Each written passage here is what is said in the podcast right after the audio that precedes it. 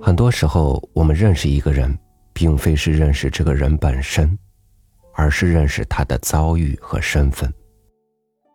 这些容易被识别的东西，能让我们快速联系起来，同时也让我们有了很多错过。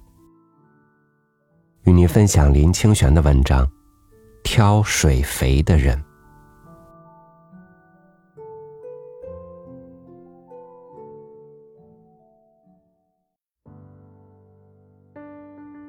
西石乡间有一种专门挑水肥的人，他们每隔一星期会来家里挑肥，也就是把粪坑的屎尿挑到田野去施肥。因此，我们常会和他们在田间小路不期而遇。小孩子贪甜恶咸，喜香怨臭，很讨厌水肥的味道。我们只要看见挑水肥的人走近，就捏着鼻子。往反方向逃走，跑很远了才敢大口呼吸。有的挑水肥的人喜欢捉弄孩子，远远的就说：“香的来了，要闻香的孩子进来哦。”那语句好像他就要挖一块分给人闻香一样。有一次，我与爸爸同行。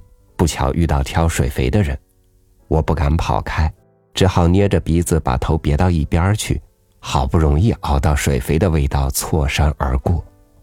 爸爸立刻叫我立正站好。每次他有什么严重的教训，总是叫我们立正站好。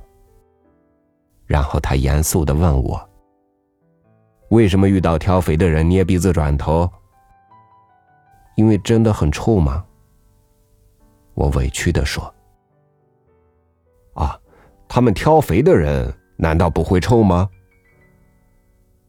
我说：“大概会吧。”爸爸说：“他们忍着臭，帮我们把水肥倒在田里，我们应该感谢他们呀，知不知道？”我点头说：“知道。”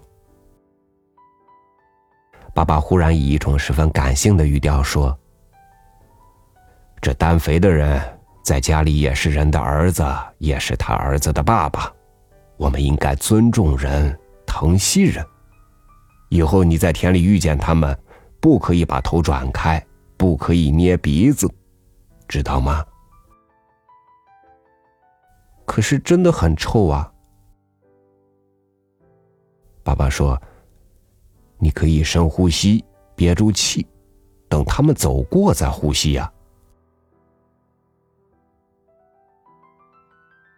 后来，我每次遇到挑肥的人，总是深呼吸，憋住气，想到他们也是人子，也是人父，就感觉那样的憋气使我有一种庄严之感。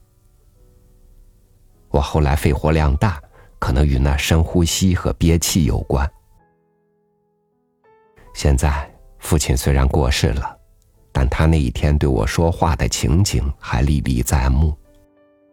讲完话，我们一起在夕阳的田园漫步回家。田园流动着金黄色的光，到如今还照耀着我。这世间的每一个众生，彼是人子，亦是人父，应善待之。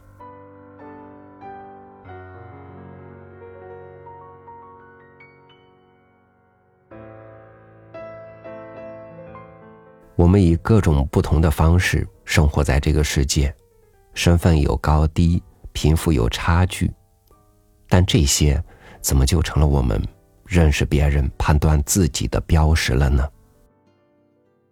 好，感谢您收听我的分享，我是超宇，祝您晚安，明天见。